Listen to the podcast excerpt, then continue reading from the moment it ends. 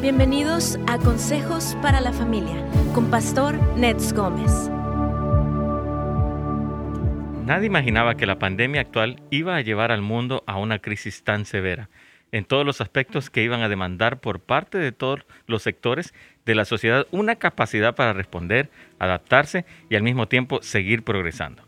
La iglesia también es llamada a responder a la altura de la realidad imperente. Es tiempo de mantener los principios que Dios nos dio y a la vez adaptarnos a esta nueva normalidad.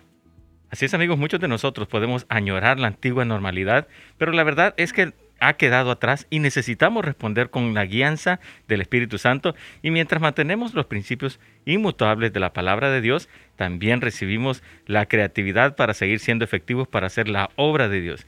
El día de hoy nuevamente con la presencia del pastor Juan Lee, nacido en Corea, crecido en Argentina, estudió en los Estados Unidos y sirvió como misionero en México por 10 años, es director del Centro Latino con World Mission University, siendo al mismo tiempo como director ejecutivo de una organización misionera llamada Visión 800 Global y secretario internacional de la Asociación Misionera Mundial Coreana, KWMA. Así que nuestro tema de hoy, aquí en su programa Buenas Nuevas para la Familia, Iglesia Post-Pandémica. Si tiene preguntas el día de hoy referente a este tema, conforme se va desarrollando, puede llamarnos al 1-800-450-4302.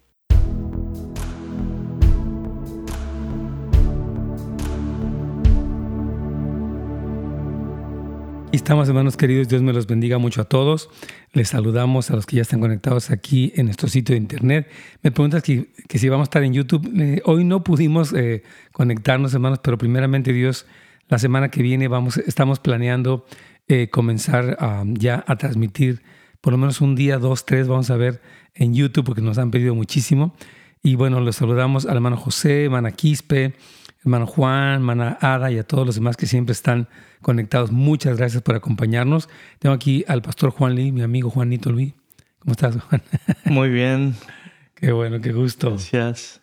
Nos encanta escucharte y estamos emocionados del tema del día de hoy. Yo creo que va a ser un muy buen tema y quiero animarles a los hermanos que lo comenten con sus pastores, eh, con sus líderes. Eh, incluso el, el pastor nos, nos va a estar dando una página donde él va a estar subiendo algunos artículos muy buenos para tener un poquito una respuesta adecuada a lo que está pasando. ¿Cómo sean los artículos? ¿Cómo, cómo está la cosa con los artículos? Eh, los artículos tienen que ver con la iglesia en el mundo post-pandémico y va a haber artículos desde el punto de vista misionera, punto de vista sociológico. Eh, tengo un compañero que es un PhD en sociología y pastor y me está escribiendo algunos artículos con referente al tema desde un punto de vista sociológico y pastoral. ¿Tú lo subirías dónde, Juanito? Eh, la página es latino.wmu.edu. Eh, latino. latino. W. M. U. Eh, representa World Mission University, ah, la universidad que estoy, punto edu. Edu, perfecto, aquí está. Sí, sí, sí. Súper bien, latino. Así que, y algunos pastores ahí me puede escribir para. Ya entra a la página, aquí está. Sí, sí, hacer preguntas. Entonces, perfecto. Aquí está doble. Voy a la, la, página para que ustedes quieran saber más artículos eh, por parte, bueno, que va a estar publicando el pastor Juan Lee, latino.wmu.edu. Repito, latino.wmu.edu y es de hecho la página de la World Mission University en español. Y de hecho pueden enterarse de esta tremenda universidad cristiana este, que tienen uh, licenciaturas en qué licenciaturas en ministerio cristiano, en consejería cristiana y estamos abriendo licenciatura en servicio social. Wow, servicio social, ministerio cristiano y consejería cristiana. Sí, y vamos a tener a partir de fin de agosto también el programa en inglés. Pero, ah, sí, cierto, estamos hablando ayer de eso, me encantó. Súper bien, entonces hermanos, les, les, recomendamos la World Vision University. Nosotros tenemos un campus aquí, en la iglesia Houses of Light, contamos con la bendición de, este, de, que ustedes pueden tomar la clase aquí. Obviamente ahorita todo es en línea, ¿verdad? Sí, ahora es todo en línea. Todo es en línea, pero obviamente si quieren información ahí está en la misma dirección, latino.wmu.edu y aquí vamos ya con Radio Inspiración.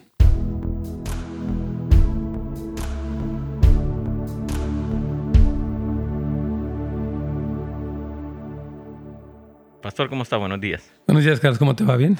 Muy bien, Pastor. Gracias. Qué bueno, que Dios te bendiga, hermano. Les saludamos a todos. Gracias por acompañarnos el día de hoy en este programa. Y sí, el tema es iglesia pospandémica, es decir, cómo la iglesia... Uh, ayer hablamos un poquitito del mundo pospandémico, lo que ha ocurrido, el fenómeno tan fuerte que ha sido esta pandemia, cómo se han sacudido muchas estructuras, ha afectado obviamente la empresa, la iglesia, la familia. Y ahora eh, el pastor Juan Lee, quienes quiero repetirles que él es un hombre muy preparado, coreano él, eh, criado en, en, Argentina. Yo creo que él es también mexicano, tiene una parte muy fuerte. Mi corazón es mexicano. Totalmente. Él estudió aquí en Estados Unidos, ya se como misionero, como nos leía Carlitos en la introducción. Y también ahorita él es el director del Centro Latino de World Mission University. Nosotros tenemos la bendición de tener aquí en Houses of Light un campus donde ellos tienen licenciatura tanto en ministerio como en consejería, como en uh, servicio, social, ahora. Y también va a ser en inglés. Entonces, e, están acreditados, obviamente, eh, eh, nacionalmente. Y, bueno, vamos a dar un poquito de información de esta universidad cristiana, que es de gran utilidad. Pero, Pastor Juan, yo quisiera tal vez que nos dieras un poquito, eh, para las personas que no estuvieron ayer, un poquito un resumen de lo que hablábamos ayer, de, de, las ideas que presentaste, las verdades que presentaste y un poquitito hacia dónde vamos a ir hoy con el programa. Pero es un gusto tenerte. Te amamos muchísimo, Pastor Juan. Gracias, eh, es un honor estar aquí en el programa y justamente con un pastor muy amigo, compañero del ministerio. Así es. Y de la trayectoria por muchos años. Ya tenemos más de 10 años, ¿no? ¿Cómo cuánto tiempo tenemos? Sí, tenemos más de 10 años. Una amistad muy buena que hemos tenido Juanito y yo. Pero entonces platícanos un poquito, ¿qué, ¿qué darías como un resumen de lo de ayer, una especie de compendio para entonces de ahí un poquito proceder al, tema de hoy. Sí, eh, bueno, estamos viviendo un tiempo de transición histórico y la transición histórica eh, empezó ya hace 30 años con todo el aspecto del postmodernismo. Eh, hay cada transición histórica y de acuerdo a la transición histórica la iglesia ha sido modificada o la iglesia ha sido diferente. Así es. Aunque el mensaje es el mismo y el evangelio es puro. no estamos hablando de que se va a cambiar el mensaje, pero sí la forma en la que se entrega. Eh, la cosa que tenemos que entender la iglesia, eh, más que una estructura como nosotros, y como la sociedad ha cambiado, la forma de pensar, eh, la cosmovisión cambia. La iglesia como pueblo de Dios, en su forma de entregar el mensaje, en forma de eh, adaptarse, en forma de adorarse, eh, cambia. Hoy voy a estar tocando esas transiciones históricas también y hablar un poco qué es lo que nos espera en el mundo post-pandémico. Exactamente. Eh, hay varios aspectos que ha estado cambiando durante los últimos 30, 40 años, pero lo que ha hecho la pandemia es acelerar esa transición y terminar el cambio de una vez. Creo que ya para el año que viene, con todo este cambio, mm, vamos a estar viviendo un mundo post-pandémico, porque estamos viviendo todavía dentro de la pandemia. Así es. Y se están hablando de que va a venir la segunda ola, la tercera ola, y que vamos a, en peor de los casos, tener que esperar esto hasta mediados del año que viene. Sí, sería como un año más.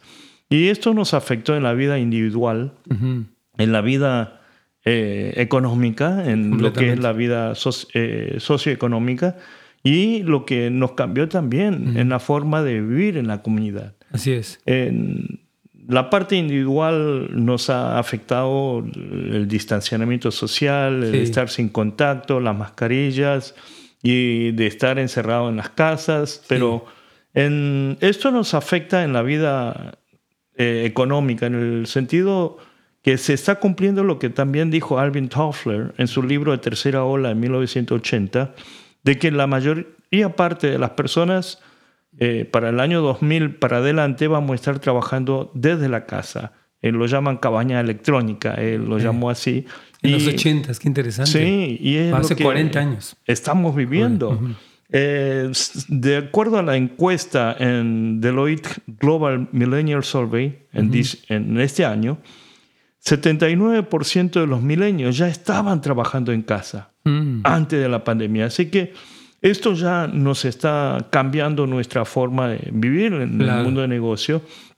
Se habla de eh, location free, del office free. Exacto. Y esto ha afectado tanto eh, a muchos Mm. tipos de negocios. Hay un 80% de negocios que están viviendo una plena crisis. Sí, así es. Y hay muchos tipos de negocios que no se sabe si va a poder sobrevivir esto. Eh, y uno de estos negocios tiene que ver con aspectos que es casi lo esencial, la Así es. peluquería. Así. Nosotros necesitamos cortarnos el pelo, el cabello. Y estamos viviendo todavía sin peluquerías abiertas. Así es. Y ya va casi seis, a- seis meses. A mí me pasó que con, con mi perrita, por ejemplo, ya, ya me volví peluquero de perros. No, no podíamos, bueno, hubo una situación ahí. Y ya dije, bueno, pues, lo voy a lanzar la primera vez. Sufrimos el perro y yo. Pero ya después, y ahorita digo, ok, yo le le- el siguiente corte. pero eso e- es interesante porque incluso yo asistí un poquito a un gimnasio y ante el cambio, por ejemplo, ya digo, no voy a asistir porque, bueno, ten- tengo en mi casa un pequeño cosa para hacer ejercicio y me di cuenta que no lo necesito. Entonces sí como que hubo un replanteamiento de las cosas que obviamente va a forzar a la industria a tener que adaptarse también, porque obviamente eh, muchas personas, pues yo sé que, li- que, que- que las inscripciones a los gimnasios, por ejemplo, bajaron, por, por- por mencionar un caso, o sea que sí la pandemia está planteando una reestructuración de la sociedad y de la economía y de, y de- y de la industria de los negocios. Y obviamente eso se transfiere a la iglesia también. que la iglesia Seguro, tiene que poder es. Adaptarse. No es que pierda los principios, los valores de la Biblia son eternos, pero sí que tiene que eh, estar al día, porque si no, uno puede quedarse obsoleto y perder su lugar que Dios nos, nos da. Y la, la iglesia es victoriosa en, cualquier circunstancia, pero es importante que como líderes y pastores y familias podamos entender esto y responder adecuadamente. Jesucristo es la cabeza de la iglesia. Amén. Y la iglesia fue instituida por nuestro Señor Jesucristo es. para llevar a cabo su misión aquí en la tierra. Amén. Entonces, la iglesia no va a desaparecer, la iglesia va a seguir. Así la es. cosa es que Dios nos está estructurando la iglesia de otra forma. Así es. El mundo de negocios, para poder sobrevivir, la gente busca eh, diferentes formas para salir adelante. Así es. Y dice que a pesar de que un 80% de negocios estén viviendo un crisis, hay un 10% de que están innovando Claro. y le están yendo muy bien. Así le es. va mejor. Y hay Así un es. 10% que están remando. Exacto. Están, Están saliendo adelante. Sí. Eh, una de las cosas que vemos, muchos restaurantes ya están cerrados. Sí. Y al- hay algunos que aprovecharon de que esto iba a durar y pusieron ventanillas, Sí, drive-through, y le están yendo bien. claro. Los que no Se adaptaron. se adaptaron y dijeron, esto va a pasar en 30 días y, No, y están batallando. Y es el tema que estamos viendo. Claro, ahora yo quisiera que vamos a ir ya, vamos a hacer una pequeña pausa. Entonces, un poquito presentar que nuestro siguiente segmento que vamos a hablar precisamente de, de la iglesia, porque sí sabemos que tanto pastores como miembros de las iglesias están, ah, algunos de ellos muy desesperados porque no saben cómo responder, ha sido difícil. Otros sienten que la iglesia se les disolvió. Muchas iglesias perdieron la conexión tradicional con la iglesia, se están conectando con otros servicios, eh, con otras iglesias, porque tienen acceso a estar en línea escuchando a predicadores famosos o iglesias conocidas. Entonces, este tipo de realidades están planteando cómo es que la iglesia, de- eh, digamos, puede pues, no solamente sobrevivir, pero aún progresar en eso. Entonces, vamos a hacer una pequeña pausa más. Volvemos, Carlitos.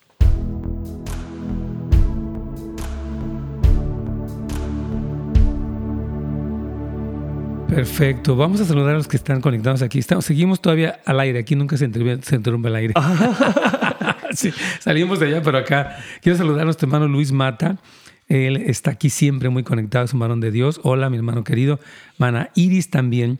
Dice, siento en mi corazón unirnos en oración por Rob McCoy en Ventura, que escuché que le está enfrentando una demanda porque su iglesia está abierta. Sí, ellos desde el 31 de, de mayo abrieron. He sentido la urgencia. Este, a este, dame un segundito. Post. Dame un poquito de tiempo más. Pandémica. Exacto. Muy bien. Este, entonces dice aquí, orar por los pastores y líderes y todo el cuerpo de Cristo en China, que la persecución se está intensificando más todavía. Pienso que se nos vienen tiempos difíciles para todos y más que nunca estar unidos todos en un solo cuerpo, en un solo espíritu.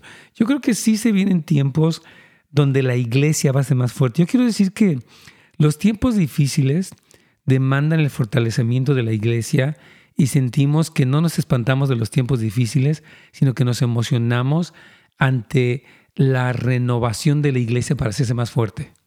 ¿Qué te parece eso? O sea, no es como que, qué difícil y puede entrar en mí un temor, un pánico, decir, oh, lo difícil va a sacar de nosotros, por la gracia de Dios, la, el ser más fuertes, ¿no? Eh, la postura cristiana, eh, de una forma u otra, a través de la historia, es vivir el momento difícil y aprovechar para madurar. Así es, así es. La iglesia a cada momento aprovechó para madurarse en los momentos difíciles. Sí, toda la vida. Eh, cuando creamos los chicos, si tienen una enfermedad grande y ha pasado por una enfermedad, sabemos muy bien que el chico va a madurar. Exactamente. Después de un crisis, una enfermedad, algo, el muchacho madura.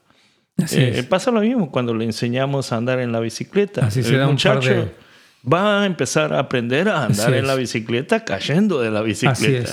Y sabemos lo mismo que con el vehículo. Cuando empiezan los chicos a manejar, sabemos que una va a acabar todo abollado el carro. Es normal, claro. Yo, yo sí pienso que nuestra postura, me hace muy bueno, es no de que va a ser difícil, sino que nos vamos a hacer más fuertes. Y yo insisto que esta pandemia fue un sacudimiento y una poda para la iglesia y un entrenamiento para el, avivamiento que viene y el incremento de la iglesia por una iglesia más madura, más fuerte, más sólida, más bíblica incluso, ¿no? Entonces siento que es muy importante. A ver, yo saludando aquí a Mano Walter, Dios te bendiga, Mano Juan, este, la página del pastor de nuevo, claro que sí, entonces repito, es latino.wm, M de María, U de Ulises.edu, como educación, edu, e, d, u. Hermano Juan, ahí está la información, por si quieren saber de, la universidad, claro que sí. Hermana Guadalupe, buenos días, hermana querida, hermano José Bonilla. ¿Me podría compartir la página? Aquí estamos de nuevo. Latino, están preguntando varios, qué bueno. Digo, no era la idea tener un comercial, pero ya que está funcionando, vamos a aprovechar para... Porque yo creo que la, que la universidad es una bendición, hermano, maestros excelentes. Nosotros ya hemos tenido eh, ¿qué, tiempo tiene que comenzamos aquí con, con la... dos años, y, medio. Entonces, hemos, la gente está feliz, los estudiantes y todo, así que ahí está la información. Mana eh, Zoraida también la saludamos. Y hermano Armando, aquí está. Él siempre tiene buenos comentarios y manda aquí sus... Dice, ya estamos súper listos. Bueno, entonces yo sí creo que nuestra perspectiva es que existe como una especie de Juanito de... Ya vamos a entrar al aire. quiero comentar al aire. O sea, la postura de los medios masivos es espantarse ante el futuro, pero la postura de la iglesia es emocionarse porque cada día está más cerca el regreso del Señor. Vamos a conectarnos.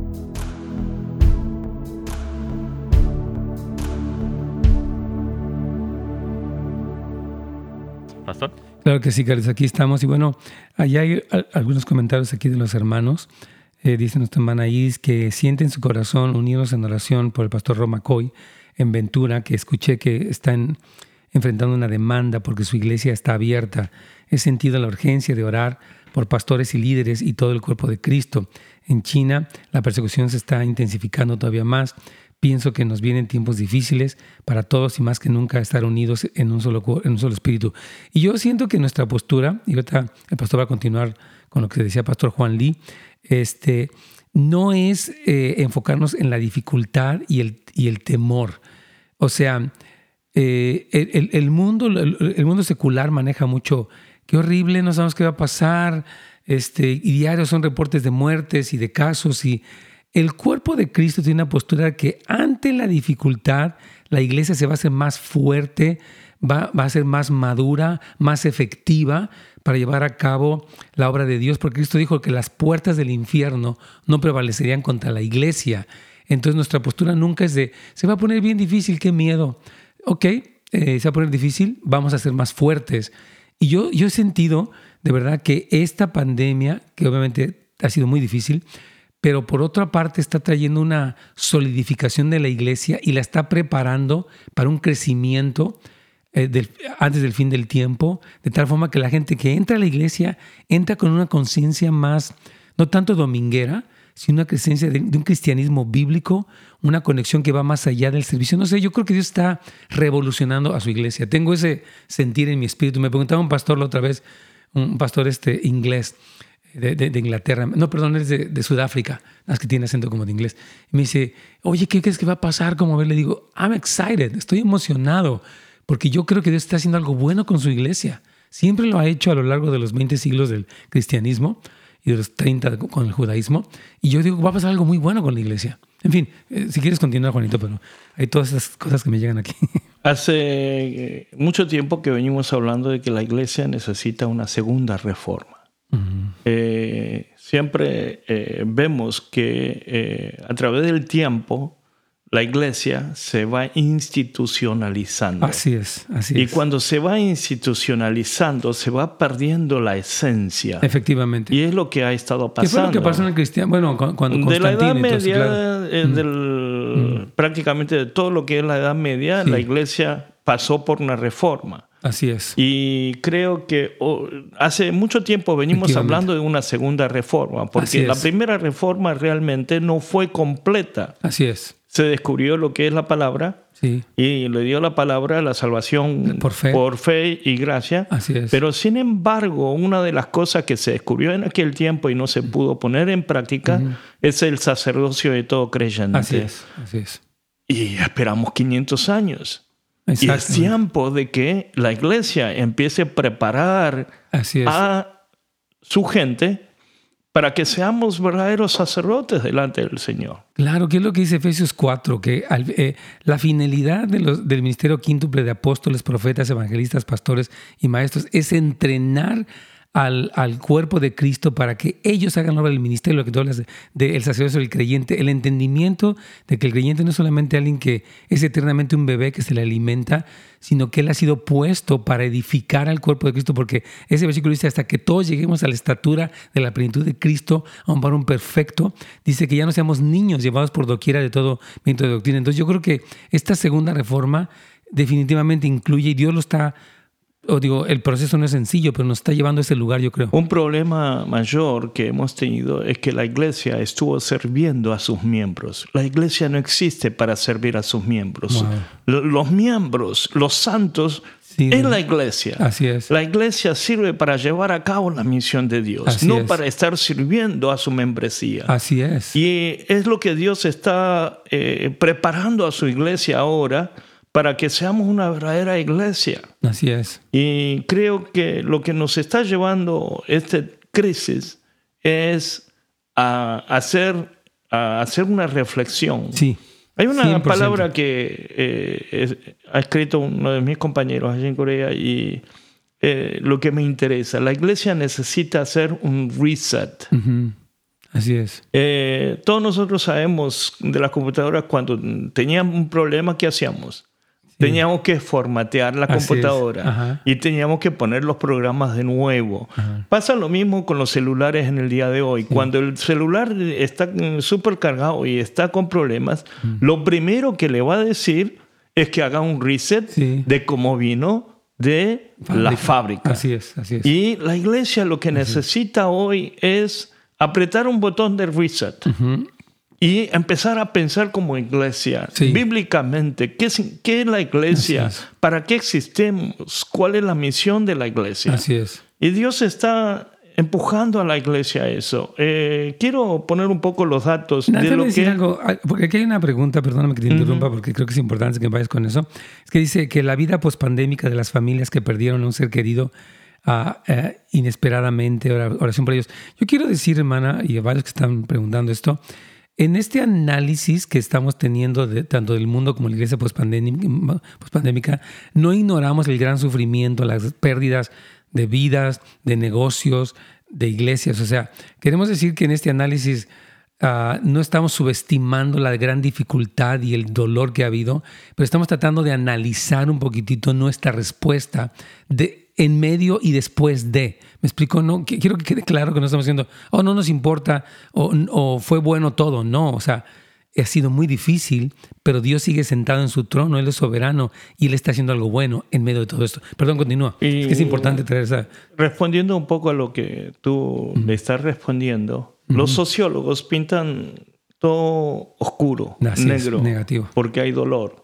Eh, se han hablado de que la pandemia eh, equipara lo que es un temporal de nieve. Nos para, nos frena. Y dice que viene el invierno. Eh, la el mundo post-pandémico es el invierno. Hace frío, las mm. cosas eh, se complican. Sí, se detienen. Y nos pinta todavía más negro. No es que va a venir el primavera, dicen los sociólogos. Dice que va a venir un Ice Age, oh una edad de hielo. Imagínate. Pero yo le quiero decir, hermanos, sí que no, no, no, va a ser la edad de hielo. Va a venir una primavera. Dios nos está preparando una primavera para la iglesia. Amén. Eh, me tocó estar 10 años en México. Estuve en Ciudad Juárez y justamente me tocó vivir lo que es la guerra contra el narcotráfico. Eh, todos los días escuchábamos 20, 30 ejecuciones. Era triste. Era sufrir con la familia. Eh, las iglesias habían cerrado las puertas porque los narcos eh, entraban a la iglesia a recoger su ofrenda. Eh, era difícil, mm. pero sin embargo, la iglesia fue madurando y la iglesia fue respondiendo a las mm. necesidades de la gente. Y creo que lo que nos tenemos que entender es que esta crisis nos va a afectar a todos nosotros, eh, parte de la familia, parte de la gente. Eh, tengo cuñados que tuvieron eh, COVID-19, lo que es coronavirus. conozco muchos pastores en México que fallecieron. tengo amigos de pastores fallecieron, aquí en Estados Unidos y sí, nos afecta. leo artículos de eh, decenas de pastores que murieron durante esto en Bolivia, en Perú. Así es. Y nos duele. Mm. Y oramos por ellos, pero sin embargo la iglesia debe levantarse y seguir adelante. 100%. Poner la vista firme hacia adelante. Y la iglesia debe ser sal y luz. Y la iglesia mm. debe dar la esperanza a la comunidad que tanto necesita hoy. porque ahorita no hay nada de eso en el mundo. Vamos a hacer una pequeña pausa, Carlitos, para continuar.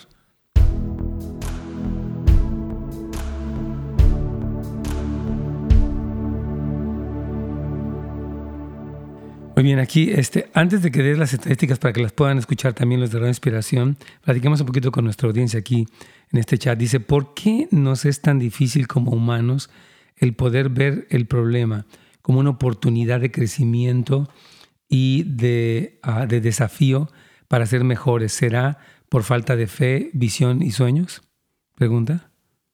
¿Qué, le respondes a José Bonilla, este joven? Sí, eh, Yo creo que sí. es que no vemos eh, con esperanza puesta realmente mm. y nuestra realidad nos gana, nos gobierna. Y es tiempo de que seamos más fuertes. Mm. Porque la gente hoy en día, más que nunca, está mirando mm. a la iglesia. ¿Cómo actúa la iglesia? ¿Cómo responde la iglesia? Eh, este es un momento de oportunidad para la iglesia. Eh, la gente está todo desesperada y está buscando más a la palabra. La gente está buscando a la iglesia y está viendo mm. cómo reacciona la iglesia en este tiempo.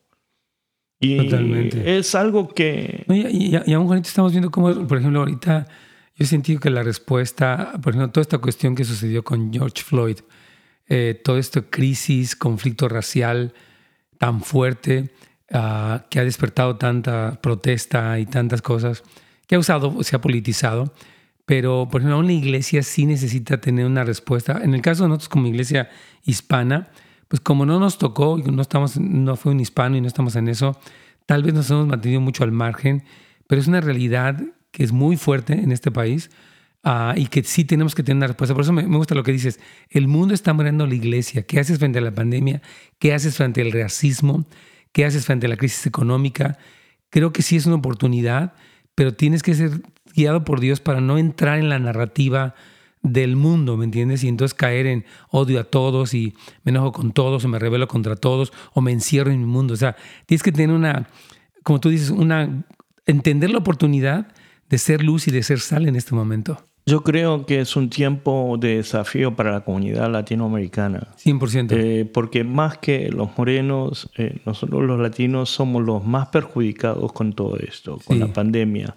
El 56% de la gente contagiada en California es la población latina. Eh, un 40%, 49% creo, de la gente que han fallecido son latinos. Sí, cómo no.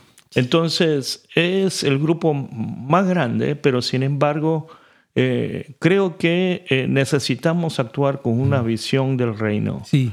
Y tenemos que demostrar a la gente cómo reacciona el mundo latinoamericano. Sí. Eh, ¿Cómo responde el mundo latinoamericano? Siento que no son, o sea, no sé qué ha pasado, que nuestra respuesta o es muy tibia o es muy débil, pero no nos hemos manifestado. O sea, no he escuchado tanto pastor hispano hablar de la acción racial. Vamos a encontrarnos con la inspiración. Estamos en, ah, no, nos quedan dos segmentos más, gracias a Dios.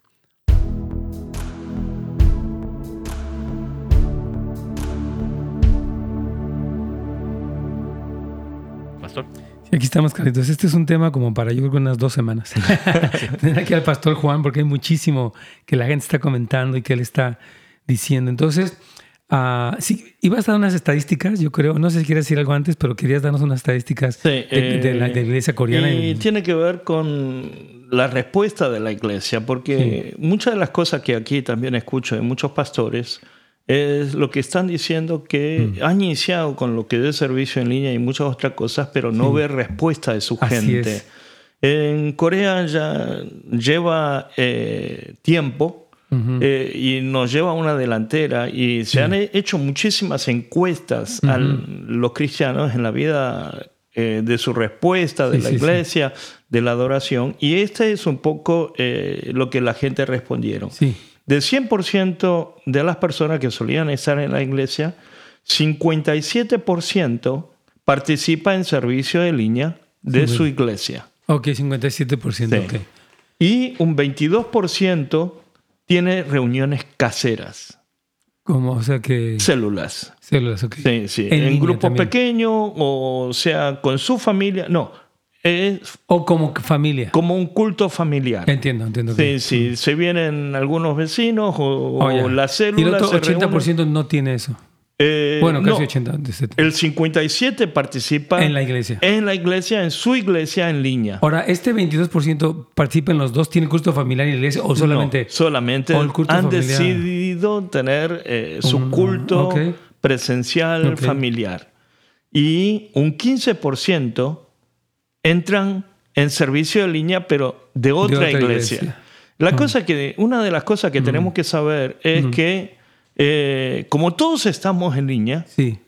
ya la, eh, la iglesia local no tiene eh, el, beneficio y no tiene lo que el, algo plus que le podía dar a su congregación, aunque su equipo de alabanza no es tan buena como el de una iglesia grande. De una iglesia grande, aunque la predicación no sea tan grande, había el beneficio de que era presencial. Uno iba y sentía la comunión de la gente, sentía lo que es el espíritu ahí, estar presente. Pero ya estando en línea, pues... Pero ya estando en línea es todo igual. Sí, te puedes meter a uno y a otro, o ver un pedazo de uno y del otro, apagarle a la mitad. Eh, yo eh, todos los domingos participo en tres cultos en línea. Oh, wow. Uno aquí en la iglesia, el otro en la iglesia Mosaic, donde participo con mis chicos porque ah. le gusta a mi hija. Eh, y después voy a un servicio allá en Corea. ok. Entonces, tienes tres entonces.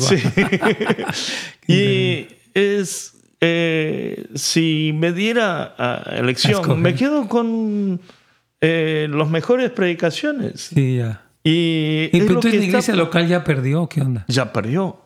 ¿Y si uno solamente busca su culto en línea, esto es lo que va a pasar. Pero entonces, ¿qué hace la iglesia? La iglesia tiene que buscar otras estrategias. La línea es una de las soluciones.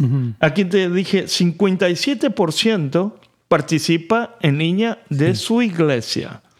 Y el 22% que participa en reunión de casero, eh, la célula y todo eso, es una continuación de la iglesia, pero no es el servicio típico, clásico del domingo, donde eh, está el equipo de alabanza, donde está la predicación del pastor principal. Yo, pienso que una tal vez de las dudas que hubiera, yo tengo mente de pastor, ¿verdad? Es como que, bueno, ¿cómo sabemos que, digamos, están, no por control, que no es mi caso, sino asegurar que lo que están dando, recibiendo, ministrando es algo adecuado, no sé, o sea, porque por eso la, iglesia, la, familia está dejada a sí misma, pero es por eso que quiero enfocar lo que debe ser la iglesia ahora en este mundo. Entra, porque el, tiempo es corto, Juanito. el tiempo es corto y voy a decir un poco lo que vimos un poco a través de la historia. Sí. Del año 30, 33 eh, para ser más específico, desde la ascensión de nuestro Señor, eh, nace la iglesia, Hechos capítulo 2. Nace la iglesia primitiva y la iglesia se reúne en casas. Y todo ese paradigma de la iglesia primitiva, lo que vemos en las cartas apostólicas, eh, Pablo escribiendo a las iglesias, y vemos lo que es la iglesia primitiva, ese paradigma dura hasta el año 500 más o menos aproximadamente. El paradigma termina en 313 y 323 cuando Constantino declara el cristianismo, la, la religión. del cristianismo, que fue yo creo que lo peor. Lo peor. Entonces termina lo que es el fuego de la iglesia primitiva. Termina en 323 supuestamente, pero sigue hasta los años 500 en donde... Eh, el islamismo entra, ¿no? Ahí. No, eh, la iglesia se pone institucional. Exacto. Bueno, sí, el casamiento de la iglesia y eh, empezamos con lo que es la adaptación de la iglesia en las instituciones. La primera paradigma es, eh, se caracteriza por las reuniones de casas. Se caracteriza por el testimonio de la vida cristiana. Se caracteriza por proclamar, evangelizar. A pesar de la persecución de estar oh, viviendo bajo las cuevas, en, lo que son los cementerios, vemos un fuerte discipulado. se caracterizó por el discipulado. Y la gente, eh, a pesar de estar encerrado, eh, escondido, proclamaba. Por eso la iglesia, la iglesia siguió, siguió y progresó. Y, de una forma u otra, Constantino se adapta para poder mantener la estructura del imperio de Roma, porque ya la iglesia conquistó todo Roma. Claro. Y viene la segunda etapa, el segundo paradigma, la iglesia institucional. Nosotros como latinoamericanos conocemos muy bien. Porque la, iglesia, católica, es prácticamente una demostración de eso.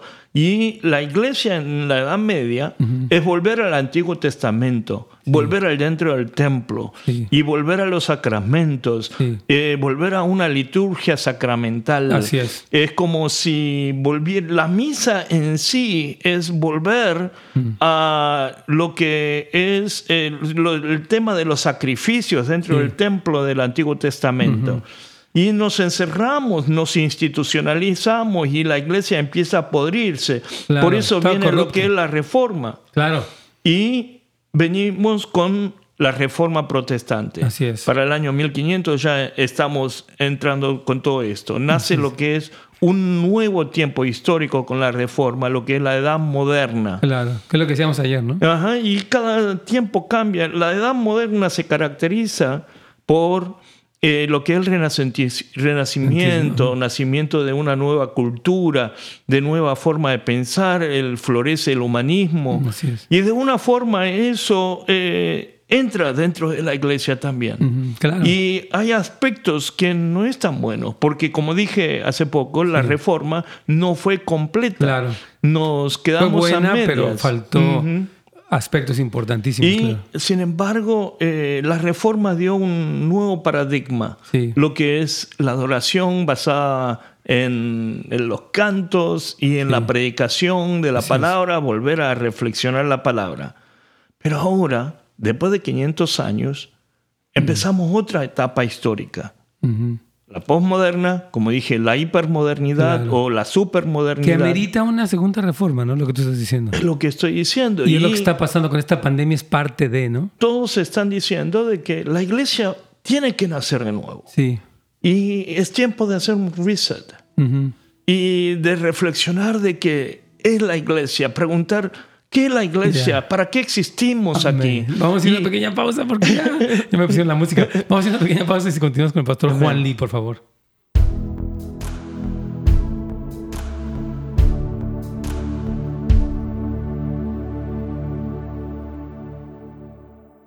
Es interesante como, eh, yo creo que es una parte que tal vez falta mucho en el cristianismo, que es, eh, alguien ha dicho que lo que hemos aprendido de la historia es que no aprendimos de la historia, ¿no? es cierto.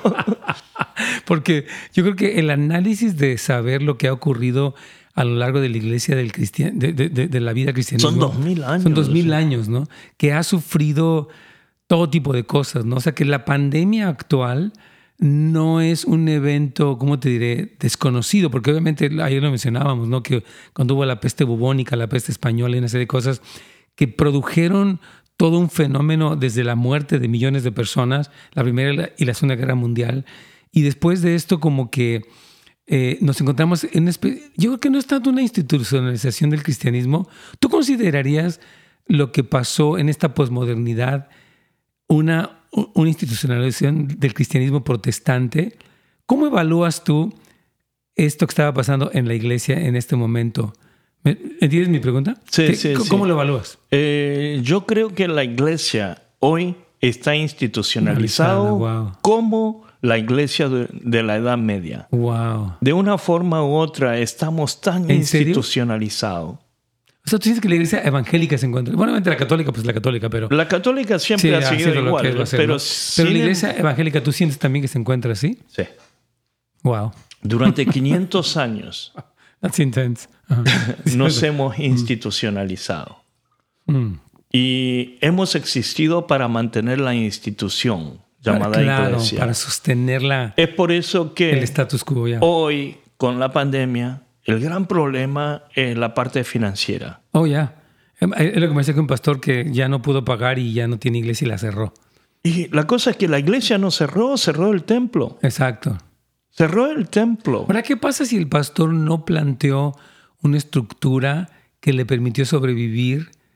¿Qué le dices al pastor que quedó como un casualty, o sea, que como un caído en esta situación? La cosa es que necesitamos apretar el reset. Ah, ok. Y levantarnos de nuevo. Con lo que le queda, reempezar. Reempezar. Ok, ya. Pero no con la paradigma, con el paradigma antiguo. Porque si no, ya. Sino es pensar que es la iglesia. Nosotros somos la iglesia, somos el pueblo de Dios.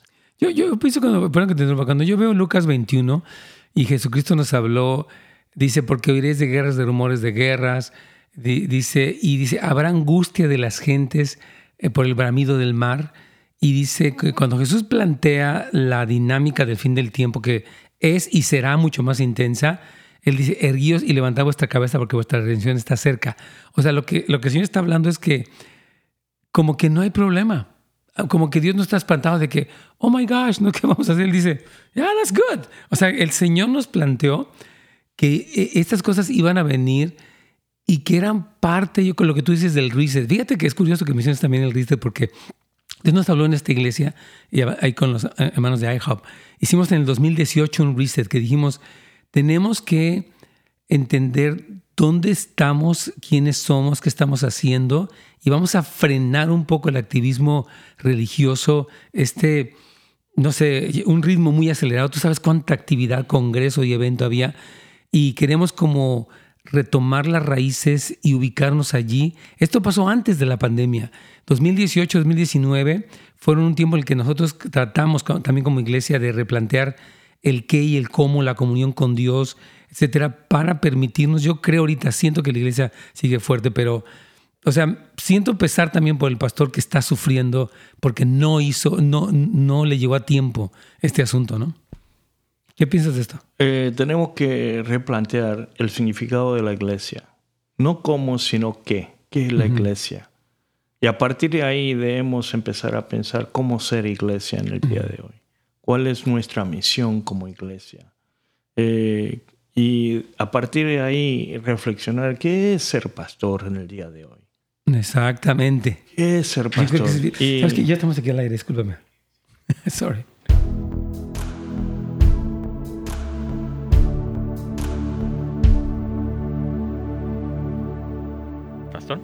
Estamos, yo, yo insisto que Juan y yo tenemos que seguir hablando una semana de esto, porque aquí pregunta una hermana, ¿no? Dice, entonces, ¿qué, ¿cómo se aplica el versículo de que no dejen de congregarse? A mí me encanta ir a la iglesia, el templo, convivir con mis hermanos. Nosotros somos el pueblo, la iglesia es el pueblo de Dios. Así es. Y nosotros nos congregamos por nuestra necesidad. Claro. Eh, si no nos congregamos, la iglesia muere. La iglesia no puede existir. Pero seguimos congregados en línea. O sea, la, eh, la ventaja de la tecnología es que nos permite seguir conectados e incluso en los grupos pequeños, que en muchas iglesias son el, hoy por hoy es lo que ha permitido que funcionen. O sea que este, lo que pasa es que estoy, tal vez, no sé, pienso en la hermana, ella por años ha asistido el domingo, no está con la gente y como que, no sé, perdió el sabor, ¿no? Pero ahí es donde estamos hablando de, de readaptarnos. Ahí viene lo que necesitamos readaptar. Exactamente. Eh, de alguna forma u otra necesitamos relacionarnos. Necesitamos reunir porque somos familia. Pero aún durante la pandemia, la familia, ¿qué hace? Se reúne, están juntos. Eh, la familia de mis hermanos, de mi hermano, eh, está media hora y lo que nos ha traído la pandemia es unidad. Nos unimos. Y de una forma partimos el pan y nos reunimos ahí. Nosotros, desde que empezó la pandemia, empezamos un culto familiar es muy interesante lo que mencionabas, que dice la, estadística coreana. Nosotros tenemos un curso familiar que yo, pues mis hijas se fueron a estudiar fuera y, o sea, lo teníamos cuando eran chicas, se fueron, regresaron actualmente. Y nuestros cultos familiares han sido muy hermosos. O sea, tenemos alabanza, oración, eh, compartimos todos, los que estamos ya son adultos. Entonces, para mí ha sido un avivamiento. O sea, eh, o sea considero que ese aspecto del, del, del sacerdocio del creyente y del culto familiar es o sea, se está dando y, la pandemia nos llevó a esto. Eh, quiero decir algo que pasó en la Argentina hace mucho tiempo, eh, durante la revolución y lo que me compartió uno de mis mentores, Juan Carlos Ortiz, oh, ya está jubilado. Sí, sí. Oh, cómo no. Él, eh, durante lo que se venía la persecución y cuando veía la persecución, cerró el templo. Juan Carlos. Y diría, eh, quemó todos los papeles sobre la información de la membresía porque no quería que... Claro, había un riesgo, un Sí, había riesgo de lo que pudiera pasar. Y la iglesia fue a células. Sí. Reuniones caseras, todo. Después de que la situación pasó. ¿Cómo se llama ese libro? Discípulo. Eres discípulo. Me Es un clásico. Oye, pero fue una revolución. Ese libro fue muy fuerte. ¿eh? Fue una revolución de empujar con el discipulado. Se tradujo en todos los idiomas. No fue tremendo ese libro. Pero, Cuando lo leí me dejó, me quitó, me movió el tapete muy feo. Pero el tema es ahora ese desafío. Eh, hacer discípulos. Sí. Y hacer discípulos es la tarea de la iglesia. Sí. Y eh, sea en línea, sea en reuniones caseras, eh, te puedes reunirte en, el parque, te puedes reunirte en, la, mesa de afuera, en un desayuno, en un restaurante. Y puedes tener tu reunión. Y, y, aparte como familia, el padre que extraña la escuela dominical de sus hijos, él, el, el, papá y la mamá deben de fungir en ese papel, porque yo sé que muchos ministerios de niños, obviamente si para los adultos fue complicado, pues más para los niños, ¿no? Con tantas cosas. Entonces yo creo que ahí es donde Dios nos está forzando un poco al sacerdocio del creyente, que es lo que decíamos que faltó en la reforma, para que podamos entender cómo de qué se trataba la, que el cristianismo, no solamente el domingo en la mañana como algo institucionalizado, lo que tú mencionabas. El tema es que la iglesia, en lugar de estar centralizado, ahora es tiempo de descentralización. Claro.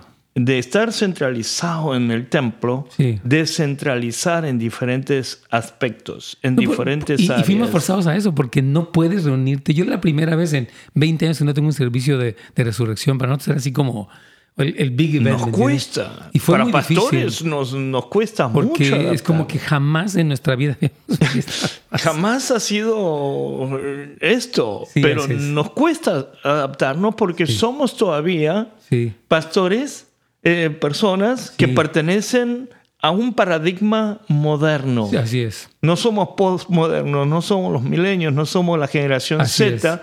A ellos no les cuesta tanto esto. A nosotros sí. Eh, y de una a los millennials no tanto, ¿no? y ahora tenemos que pensar yo creo que Dios nos está empujando porque la iglesia eh, tomó mucho lo que es el concepto del Antiguo Testamento. el Antiguo Testamento era vengan, vengan, adoremos a Dios. El Nuevo Testamento es vayan y hagan discípulos. Y la iglesia eh, neotestamentaria, la iglesia que instituyó Jesús, es una iglesia que tiene que ir al mundo. La iglesia se reúne para cargar la batería. Nos necesitamos enchufar con el Espíritu Santo, con la comunidad, con la comunión de los santos, con lo que es la iglesia. Pero a partir de ahí necesitamos salir. La iglesia tiene que ir. La iglesia sale para ser discípulos. Y lo que nos está empujando este paradigma es que la iglesia despierte otra vez en este paradigma, en este concepto que Jesús instituyó. Hay un pequeño problema que yo observo que el cristiano que está demasiado conectado a los medios masivos y los noticieros y lo demás, se siente como incapaz porque está en una situación de sobrevivir y protegerse que el concepto, de por sí estoy lejos de mi iglesia, estoy atemorizado, entonces pensar en salir para evangelizar o salir para, esto que es increíble, en la mente del cristiano por medio tal vez sea como que I don't think so. ¿Qué, qué sientes respecto a esto que te estoy comentando? Eh, salir no significa hoy en día con todo esto de lo que es exponerte al... Pero sin embargo hay muchas formas de que estás saliendo. Claro. Eh, la iglesia primitiva bajo la persecución tuvo que estar encerrada en las catacumbas. Así es. Tuvo que estar encerrada en las cuevas. Pero sin embargo el testimonio cristiano... Prevaleció, claro. Prevaleció. Y es el testimonio. Predicar la palabra no es simplemente en el contacto personal y eh, lo que es el típico evangelismo que conocemos, sino es a través de la vida cristiana. Hoy la gente está mirando a la iglesia, está mirando a los cristianos, cómo viven los cristianos, cómo enfrentan los cristianos esta pandemia. Y la gente necesita responder. ¿Cuándo vas a regresar para hablar más de esto? Cuando... Cuando quieras, estoy entusiasmando para... Sí, no está increíble. Ya nos dejaste picadísimos. Carlitos, vas a terminar, yo creo.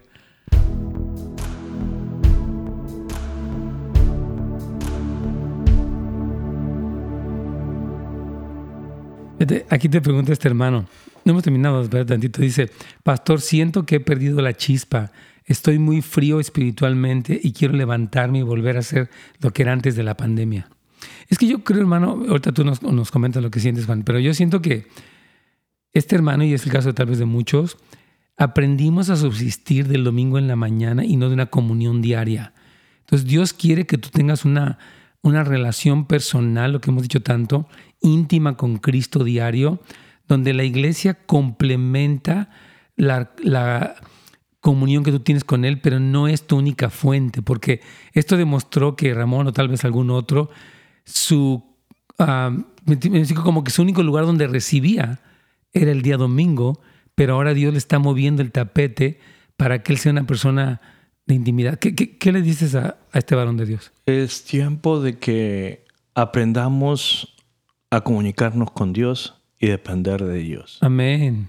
El gran problema es que nos hemos acostumbrado tanto a las inyecciones diarias de No, y es como un bebé que, que, le gusta mucho la, o sea, que, que, le den su, su, biberón, pero él no va a prepararse la comida y comer un poco, yo creo. Eh, lo que decía Juan Carlos Ortiz y me causaba mucha risa en su tiempo, es que como iglesia no le hemos preparado a la gente y lo que hemos hecho es darle la leche, el vivero. Eh, le hemos acostumbrado a la gente. Cuando llora, le metemos el vivero. Ahí tienes el vivero y cállate, deja de llorar. Y cuando llora, eh, eh, la otra razón cuando el bebé llora es que ya tiene el pañal mojado. Claro. Cámbiame el pañal. Y nos acostumbramos a tratar de, todo el tiempo como Pero eso no es el cristianismo bíblico, eso no es el discipulado. Además, rápidamente, ¿qué pregunta? Porque hay muchos comentarios aquí. Pastor, ¿por qué? Ok, espérame tantito. Dice hermana Rocío aquí, también, hermano anónimo. ¿Cómo volver a una iglesia que no quiere hacer uh, e insiste en volver a lo mismo? O sea, que no quiere hacer este reset. Dice, ¿cómo regresa a una iglesia que no le interesa, que ellos quieren volver a lo tradicional, a, este, y dice que como que no Va a haber muchos pastores que quieren volver a lo tradicional, pero ya no se puede. Wow. Y lo que nos espera... Que, que busque una iglesia entonces más hacedora de discípulos. Y tiene que ser. La cosa es que, eh, lamentablemente, si no puedes alimentarte y si estás muriendo espiritualmente, sí. tienes que buscar alimento. Sí. Eh, Totalmente. Es algo lamentable. Y hoy en día es lo que vamos a tener que experimentar porque si es que si no te da de comer, pues ¿A qué vas? Casi, casi. Mueres. Sí, totalmente. Y sin... Esta sería la cosa. la última pregunta. Bendiciones, pastor. Entonces, ¿cuál debe ser el mejor cambio? Mejor que debemos hacer. Es que como que... No, yo quiero que, ya para concluir yo creo el día de hoy, no es tanto que usted deje su iglesia, sino yo creo que ore por sus pastores. Yo digo que somos parte del problema, parte de la solución. Si la iglesia se institucionalizó y tú y yo vemos la deficiencia de la iglesia, yo creo que nunca nos sumamos al grupo de personas que señalan con el dedo la deficiencia de la iglesia, sino que somos quienes contribuyen, hablamos con pastores y con líderes y nos, nos ofrecemos para contribuir a la reforma de la iglesia eh, en vez de decir, ah, entonces ya no quiero nada, ¿no? Una de las cosas que yo comenté es que nosotros somos la iglesia. Claro. Eh, recuerdo algo que dijo eh, Kennedy en su tiempo. Eh, no esperes que el país haga algo por ti, sino pregúntate qué puedes hacerte por el país. Y creo que es el tiempo donde Dios nos está poniendo en el mismo papel. Eh, nosotros somos la iglesia. No te quejes solamente del pastor, sino pregúntate qué es lo que puedes hacer tú para el pastor, qué es lo que puedes hacer tú para, tu congregación, para la iglesia. Y es tiempo de que nosotros seamos la fuerza para ser la iglesia y para llevar la verdadera transformación. ¿Quién me está pidiendo que vuelva el pastor Juan Lee? lo voy a invitar. Él va a venir aquí, hermanos. Y esta vez yo lo. Él me va a invitar hoy algo coreano, yo creo. Hermanos, Dios los bendiga a todos. Les agradezco mucho que nos acompañen. Y estamos eh, trabajando en volver al YouTube y algunas cosas que nos han pedido. Este, y también vamos a tener de nuevo aquí nuestro hermano Juan Lee. Bendiciones para todos. Un abrazo. Bendiciones. Gracias por sintonizarnos. Para más información y otros programas, visite netsgomez.com.